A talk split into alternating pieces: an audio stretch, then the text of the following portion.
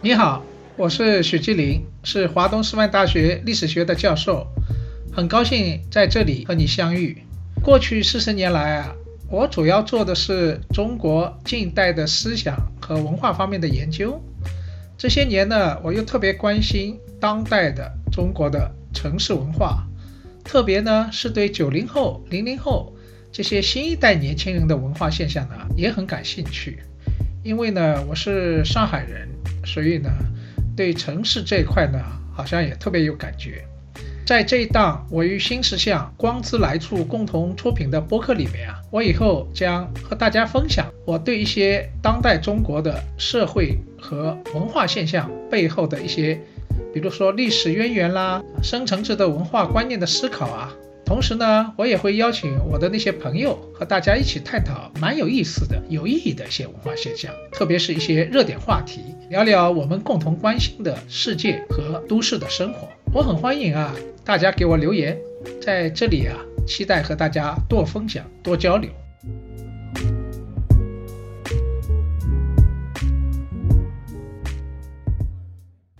我想你一定还记得。我以前在我的播客里面曾经说过一句话，我说少年不学鲁迅是没有血性，中年不学胡适呢是没有理性，晚年不学林语堂啊是没有灵性。那么我在这之前啊已经给你讲过鲁迅和胡适，今天呢我要开始给你讲一讲林语堂。那么这三个民国的大名人当中啊。我觉得胡适是最可敬的，鲁迅呢是最可佩的，而最可爱的呢，我想就是林语堂了。林语堂啊是闽南人，他出生长大于闽南的一个很美丽的乡村，他从小啊在荒野里面奔跑，在山溪帮啊游戏，所以呢他从小就和美丽的山水是亲密接触，所以性情呢非常的开朗，也自然洒脱。那么林语堂家里实际上是很穷的，他父亲呢是一个乡间的牧师，但是偏偏就在这样一个很穷贫困的家庭里面，哎，出生了林语堂这样一个特别高智商的人，他的智商啊应该就在一百五以上，那比我们都聪明多了，而且他非常有悟性，啊，读书非常好。事实上，除了林语堂之外，他的二姐也读书很好。从小呢，因为家里兄姐妹多嘛，从小林语堂是他的二姐啊带他的，所以他和二姐啊感情就特别的深厚。后来二姐要出嫁了，姐弟两个依依不舍。二姐在临上花桥之前啊，就从口袋里掏出了五毛钱，对弟弟说：“他说我要走了，你以后好好读书。”为姐姐争口气吧。林语堂当时就哭了。二姐嫁到嫁出去以后啊，后来因为难产就死了。林语堂非常非常的伤心。后来他说：“我青年时候所流的眼泪，都是为二姐流的。”所以林语堂就他的读书不仅是为自己。也是为他心爱的二姐。呃，到了要考大学的时候，当时他进了这个中国最有名的教会大学——圣约翰大学。本来啊，这个圣约翰大学学费是很贵的，不要说上海的生活费了，啊，进圣约翰的都是中产阶级以上的家庭。那林语堂家里很穷啊，根本付不起这个学费和生活费。幸好呢。他走了另外一个跑道，那就是基督教的跑道啊。通过基督教内部的推荐啊，他进了圣约翰。那个他进圣约翰很有意思，本来他是一个学霸，是吧？但是他在圣约翰这个四年期间，主要在干什么呢？就整天在图书馆里读书啊。后来他自己说：“我几乎把圣约翰图书馆的书。”都读遍了，那么他对什么听课啊、考试啊也不是太认真。呃，到临考之前啊，也就花个几天时间看一下，哎，他就能考到第二名。哎，他不考第一名，第一名是谁呢？第一名也是个学霸，但是那个学霸除了考试之外什么都不懂，所以现在我们都不知道那个学霸到底姓什么，叫什么。即使你知道他名字，他也没有对当时社会啊做出什么贡献。所以从这里我们可以知道，读书这事啊。你不能光光是做一个学霸，你还得给自己啊留点空间啊，读点自己喜欢的事儿啊，玩点自己喜欢玩的游戏，做点喜欢做点自己喜欢做的事儿，这样呢，你才能真正有成就。林语堂就是这样。后来他说啊，我一向认为大学应当像一个丛林，猴子应当在里边自由活动。在各种树上随便找各种坚果，在树干间自由摆动跳跃。凭他的本性，他就知道哪种坚果好吃，哪些坚果能够吃。我当时就是在享受各种各样果子的盛宴。你看啊，林语堂就把大学看作是一场果子的盛宴，自由自在的在知识的森林里面啊，来寻找、享受。自己喜欢吃的那些果子。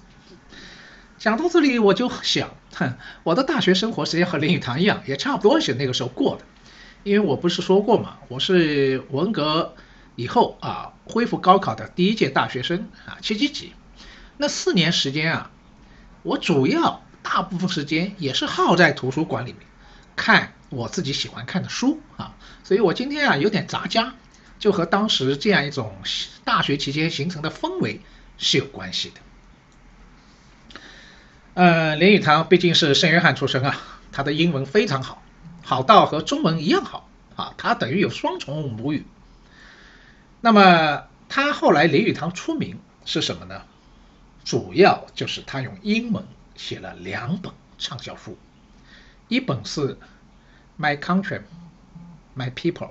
五国无名，还有本呢是《生活的艺术》。这两本英文书啊，当时是诺贝尔文学奖获得者赛珍珠啊介绍推荐，然后出版的。出版以后啊，立即在英语世界引起了轰动，呃，占据那个《纽约时报》畅销书排行榜，连续好几周都是第一名。那么，为什么林语堂？特别是他的第一本书《五国五民》这么轰动呢？因为在这之前啊，一般的那个英国人、美国人对中国人的了解印象是很刻板的，抽大烟，留了个长辫子，裹着个小脚，啊，非常愚昧，这就是他们对中国和中国人的刻板印象。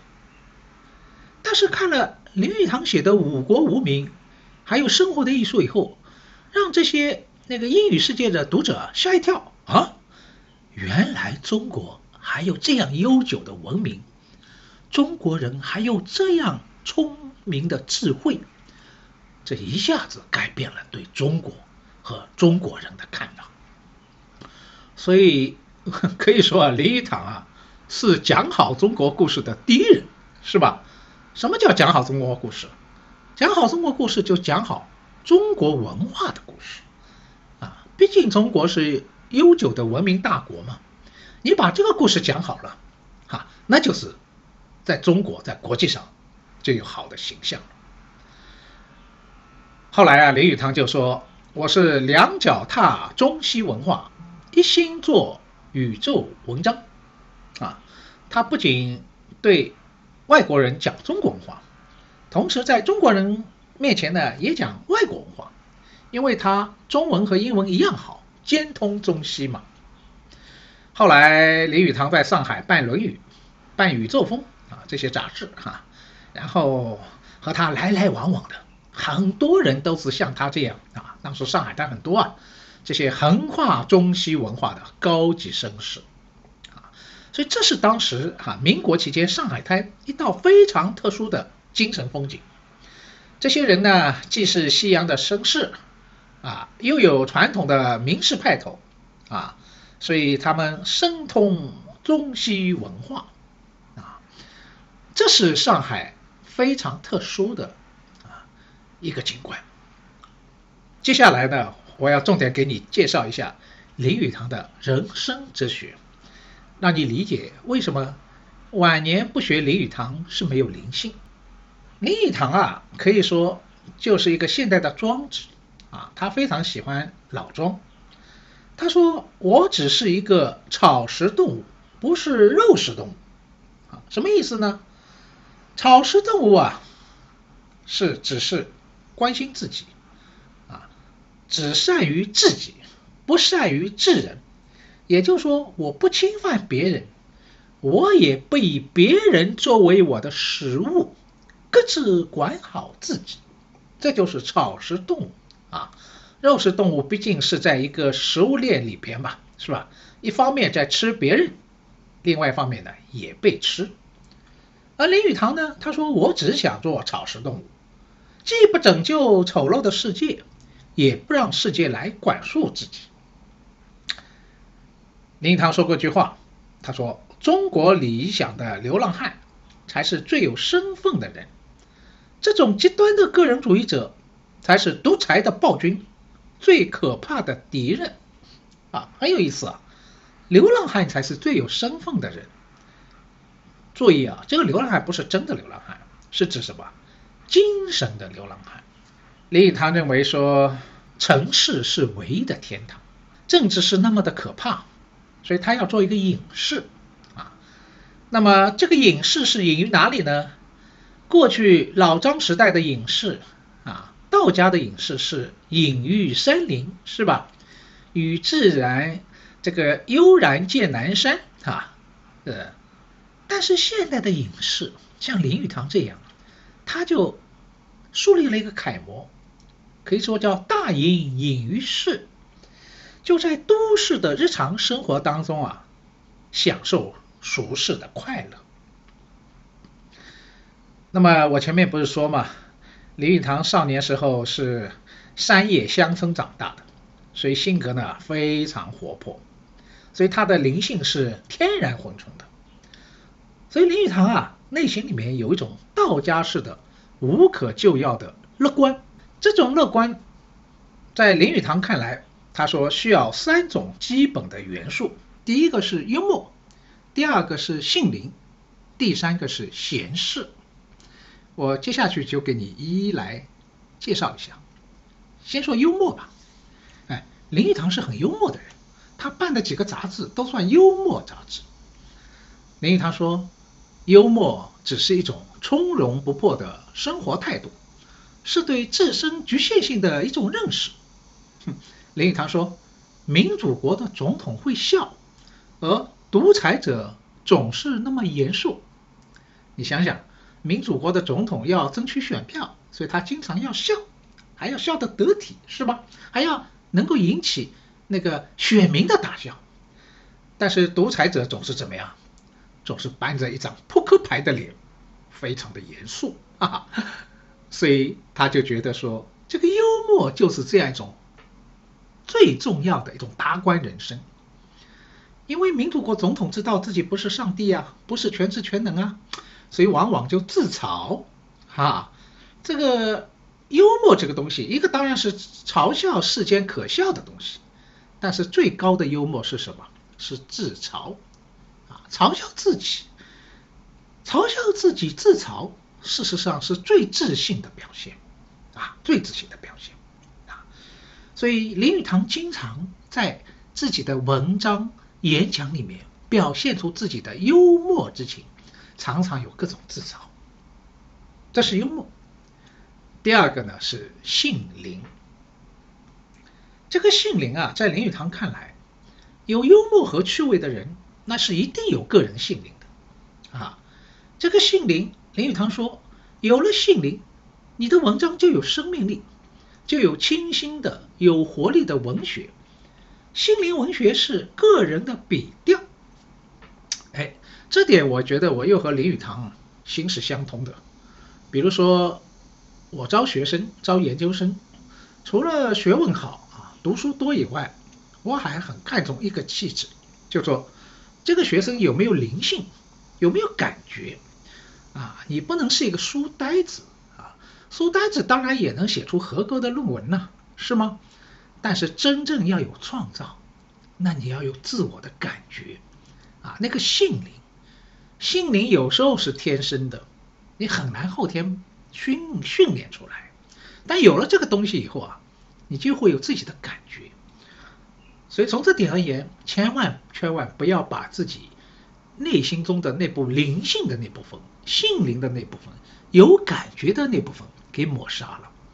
为什么？因为我们。是，无论你在学校读书，还是在职场，那都有一套规范，是吧？这套规范规训的你，让你循规蹈矩。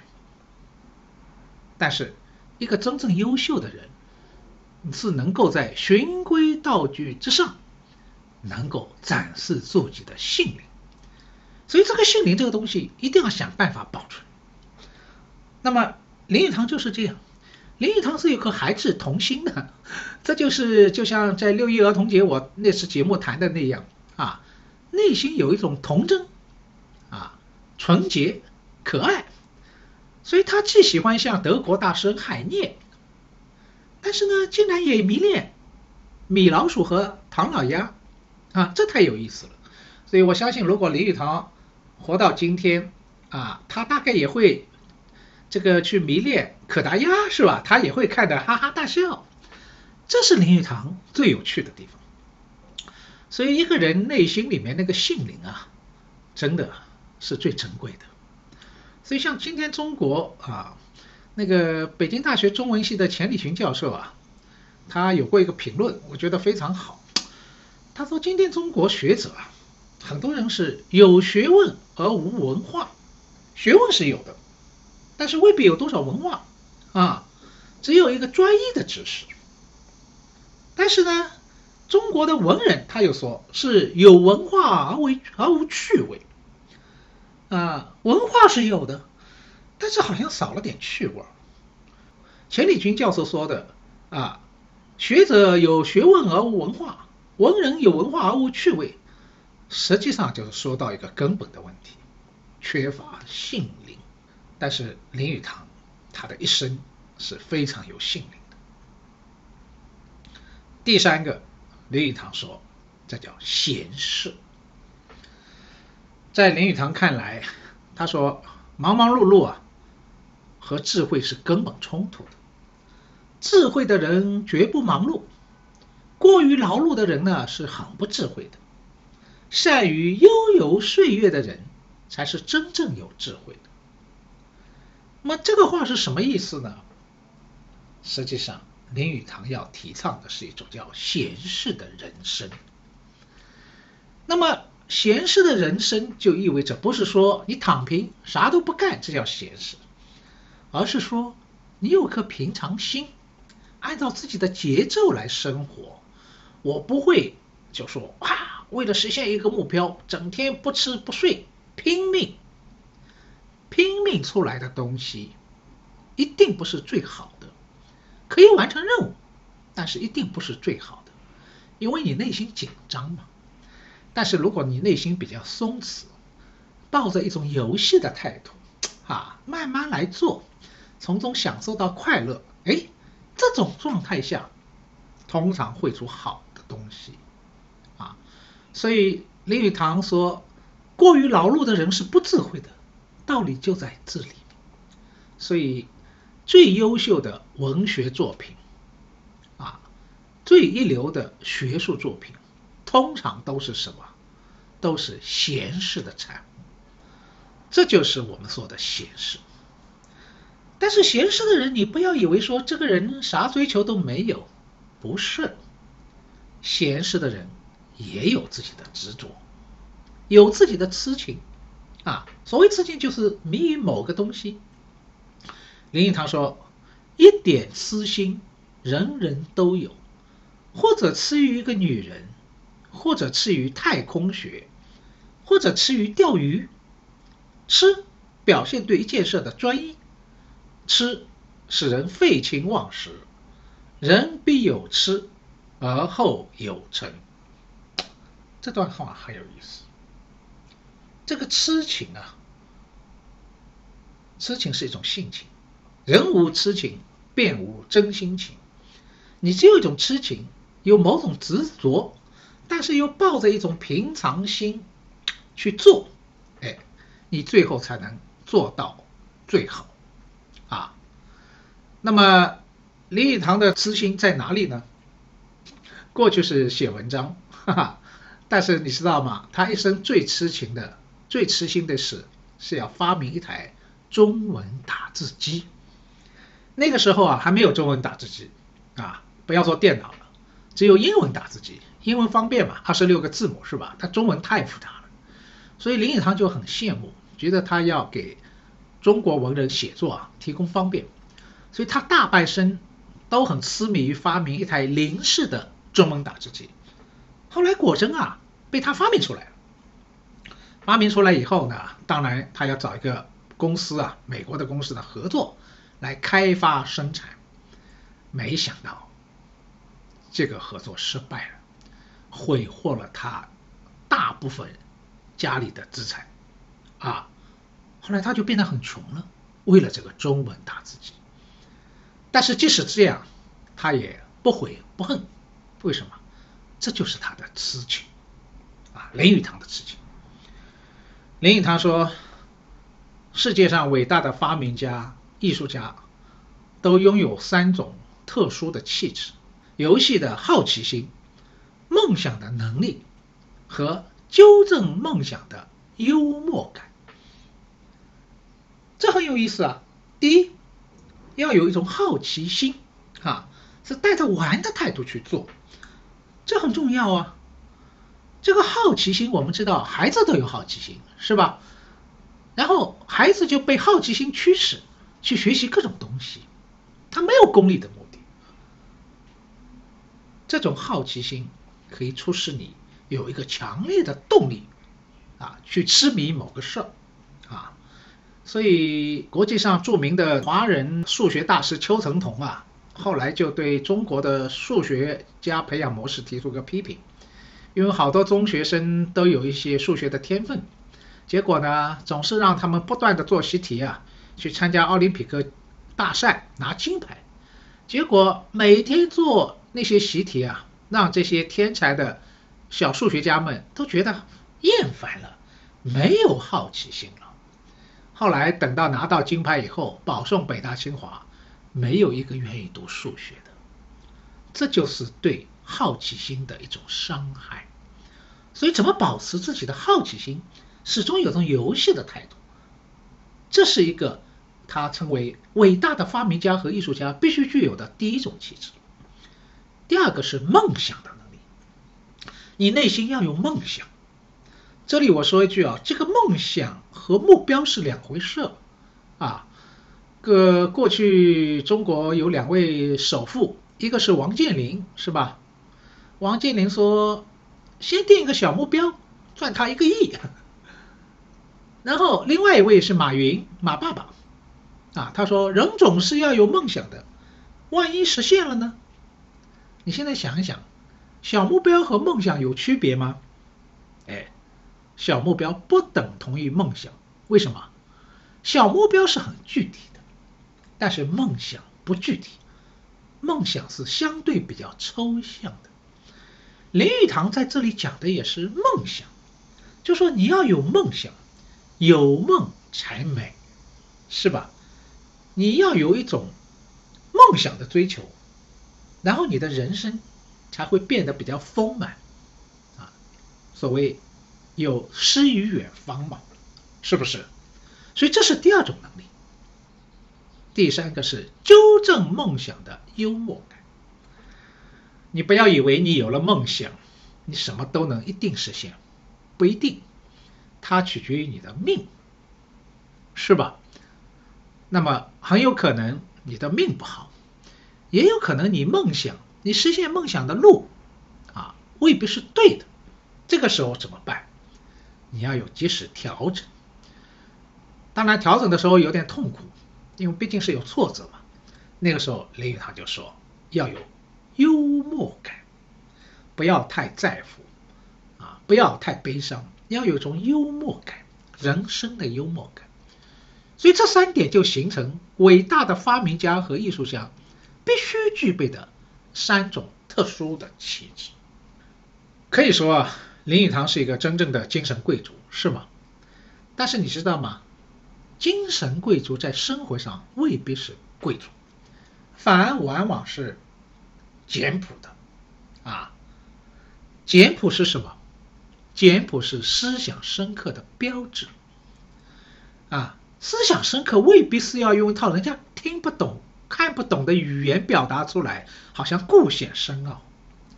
最深刻的思想，往往是潜伏在那些浅显的表达当中，然后让你去好像听懂了，但是过几年你又有新的意认识了，这就是深刻的标志。林语堂说：“幽默感是滋养思维的简朴性。”哈，所以在林语堂看来，生活的享受啊，只是一种态度。与物质本身啊是没有关系的，啊，懂得如何享受才有意思，啊，哎，这一点倒是很有意思，和今天九零后的一套消费观倒是有点接近啊。我不在乎物质本身，我只在乎这个物质给我带来的这种内心的愉悦感，这才是最重要。那林语堂，你看林语堂很好吃，哈哈，闽南人，但是呢，他最喜欢的不是什么。商务大餐，山珍海味啦，各种奢侈的酒席，哎，林语堂倒对此没什么兴趣。他最喜欢的是是什么呀？坐在街角的小馆子啊，吃一些什么鸭掌啦、花生米啦、炒腰花啦，喝几壶小酒，然后和自己的朋友三五知己啊，海阔天空闲聊。这就是一种美食家，哈哈，美食家，哈，也就是说。在苍蝇馆子里面，同样可以享受美好的人生，啊，讲到这里啊，我就想起啊，一位我非常敬重的长者，是原来北京三联书店的老总沈昌文。沈昌文呢，他做三联老总和读书杂志主编的时候啊，每次到上海就请我们吃饭，啊，他是一个美食家，但是他最喜欢的是什么餐厅呢？嗨。沈昌文是也是一个像那个林语堂那样很幽默的人，他就笑嘻嘻的说：“我最喜欢在脏兮兮的餐馆吃一些脏兮兮的菜。这个脏兮兮不是真的脏兮兮，是指那些平民出没的啊，非常有地方风味的，别的地方吃不到的餐厅啊。然后那些才是他真正喜欢的。”我觉得沈昌文先生和林语堂一样，也是懂吃、好吃。他们真正知道美味在哪里。林语堂啊，一生写了很多文章，有很多非常漂亮的金句。啊，有一段话我是最喜欢的。他说：“人生啊，就像四季。”他说：“我最喜欢的是秋天。”为什么呢？他讲了这段话。我喜欢春天，但是它含有太多的稚气。我喜欢夏天，可是它浮躁。我最喜欢还是秋天，因为秋天树叶刚成嫩黄，气氛比较柔和，色调比较浓艳，又染有一丝忧愁和死亡的预感。它黄金的瑰丽景色所展现的。不是春天的纯真，也不是夏天的威猛，而是垂老的柔顺和慈祥的智慧。他知道生命有涯，但也安命。哎呀，这段文字太美了，意境也很深远。哈，假如你人生到了中年，你就慢慢去体会吧，为什么喜欢秋天。那么讲到这里，恐怕你会关心，哎，林语堂的家庭生活是怎么样的？那么我告诉你吧，林语堂的太太姓廖，叫廖翠峰，啊，比他小一岁，啊，也是和他同乡人。他们两个人啊，因为林语堂一直在这个圣约翰读书，后来又在北京呢教英文。那么廖翠峰就等，终于啊，林语堂后来有了机会啊，到哈佛大学去继续读研究生。那么廖翠峰啊，终于和他完婚了。这个在一个圣公会教堂举行婚礼啊，去了一起去了美国啊。实际上啊，林语堂和他太太两个人在各方面都是相反的。林语堂呢喜欢到处走动，哈，但是廖翠峰呢是一个宅女。林语堂喜欢吃肉，哈哈，太太喜欢吃鱼。林语堂喜欢讲话，廖翠峰呢不喜欢说话。啊，林语堂天性乐观，但是太太呢是个性比较严肃。但是你知道，夫妻之间往往是性格相反啊，才能和谐，是吧？所以他们两个人感情啊非常之好啊，而且夫妻生活之间啊都有很多幽默的事啊。他的女儿写那个《林语堂传》里面就讲到，回忆到这个他们家庭生活啊，有有有几个很好玩的场景。这个经常啊，林语堂深夜写作，写的时间很晚，然后太太就说说这个林语堂在拉他讲，拉他讲就是意思说胡说八道，哈哈。然后到深夜的时候，这个廖翠峰就催林语堂赶紧休息吧，他说：“语堂啊，你还在拉他讲啊，赶紧来睡觉吧。”那林语堂就说：“我拉他讲可以赚钱呐。”问，你这本书可以赚多少钱啊？林语堂问，不知道，你要多少？然后太太说，多少都要。你看啊，他们夫妻之间是很幽默的啊，一生都是一个很好的、非常恩爱的关系，就像钱钟书啊和杨绛一样啊。但是到了晚年，家里出了一个大事。他们的大女儿因为遇人不淑，再加上抑郁症，自杀了。那个太太廖翠峰觉得已经活不下去了，整天以泪洗脸。小女儿呢就问林语堂说：“爸爸，人生活着究竟有什么意思？”林语堂心情也非常的痛，但是他还是说。活着要快乐，要快乐的活下去。我理解啊，这个快乐的活下去，不是说没心没肺的活下活下去，啊，不是没心没肺的活下去，而是乐天知命，坦然接受命运的安排。这也是老张哲学啊，啊，张子不是太太去世了吗？朋友去见庄子去吊唁。觉得看见庄子啊，很快乐的在那里敲了一个破盆子唱歌，朋友就不高兴了，说：“你太太平时待你不错啊，你不悲伤也就算了，你还这么开心的在这里唱歌，这也太那个了吧？”结果庄子就说：“人生啊，就像一片树叶，它春天啊在树枝上生长。”然后到了秋天，慢慢的秋风来了，啊，飘落到大地，化为泥土和营养。第二年啊，又成为一片树叶。